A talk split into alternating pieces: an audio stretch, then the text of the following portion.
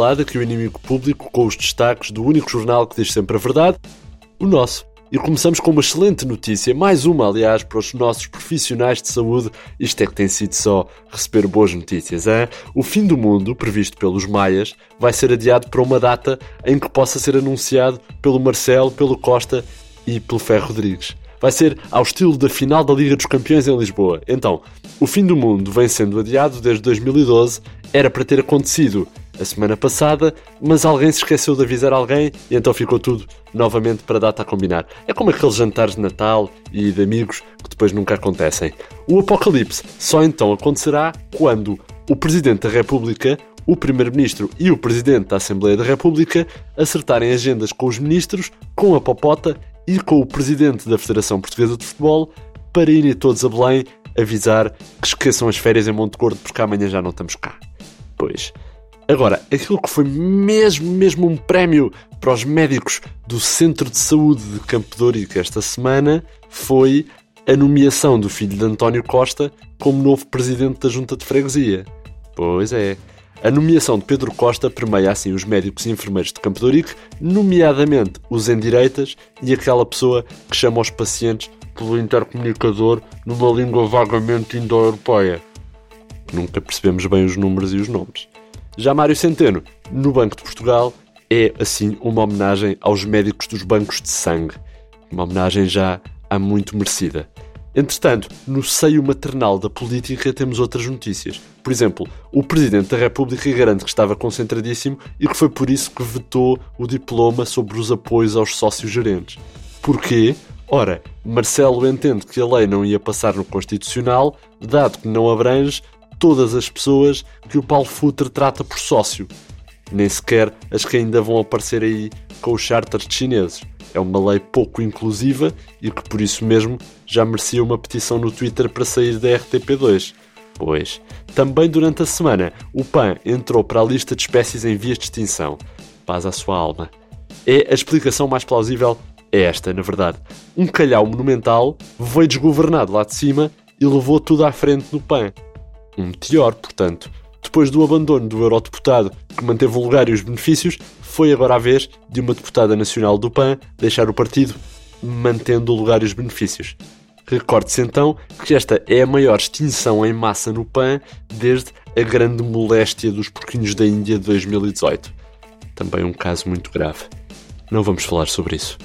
Este fim de semana, se não tiver mais nada para fazer, o IP dá-lhe uma sugestão estilo time out se não tiver mais nada como cozer meias ou olhar para paredes, pode sempre ir à manifestação Portugal não é racista, eh, organizada por André Ventura, na qual também desaguarão, sabemos nós, as manifestações Portugal também não é sportinguista e a manifestação e muito menos portista.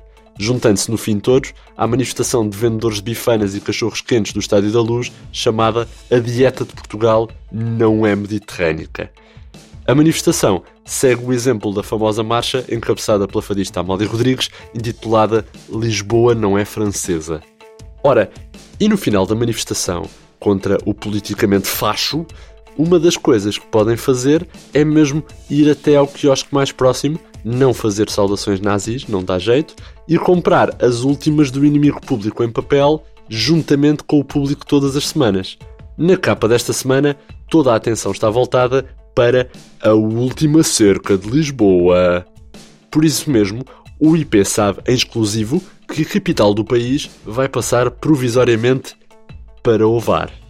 Salvador Malheiro pegou-se com Fernando Medina, queria que Lisboa passasse a chamar-se Nova Ovar, mas o IP e o Tarot de Maia, também uma fonte credível, sabem que o governo, pressionado por este recrudescimento da pandemia em Canessas, avançou então para uma solução mais ampla. Muda ainda hoje a capital do país para a cidade de Vareira, de Ovar. O passo atrás em Lisboa, recorde-se, foi dado para a Direção-Geral de Saúde conseguir perceber o que raios se passa no Benfica, isto depois de Salvador Malheiro ter mandado colocar placas cuidado daqui para baixo é só Covid nas estradas do Ovar viradas a sul.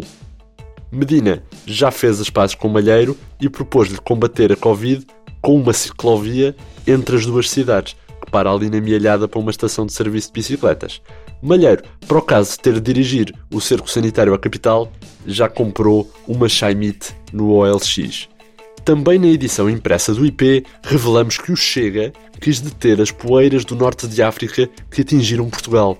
Os pós do Saara, que encobriram uh, mais um buraco do novo banco, mais um, levaram o SIS a tirar a vigilância das poeiras do norte da África, que atingem ciclicamente Portugal, ao Instituto da Atmosfera. Portanto, passaram a ser um assunto das secretas. E as secretas apuraram então que o Chega fez uma barreira com chapéus de sol ali na Ria Formosa para tentar evitar aquilo a que chamou a invasão africana dos nossos para-brisas e cromados dos carros.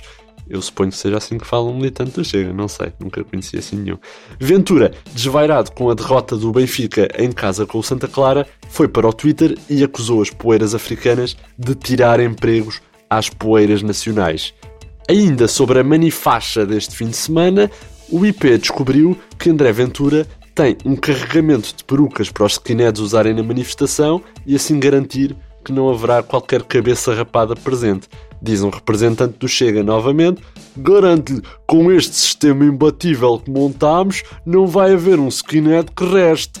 E as perucas disponíveis variam entre o louro ariano e o branco ariano, numa paleta de cores a fazer lembrar o White Album dos Beatles. Estas e outras notícias em inimigo.público.pt e no nosso suplemento, todas as sextas nas bancas.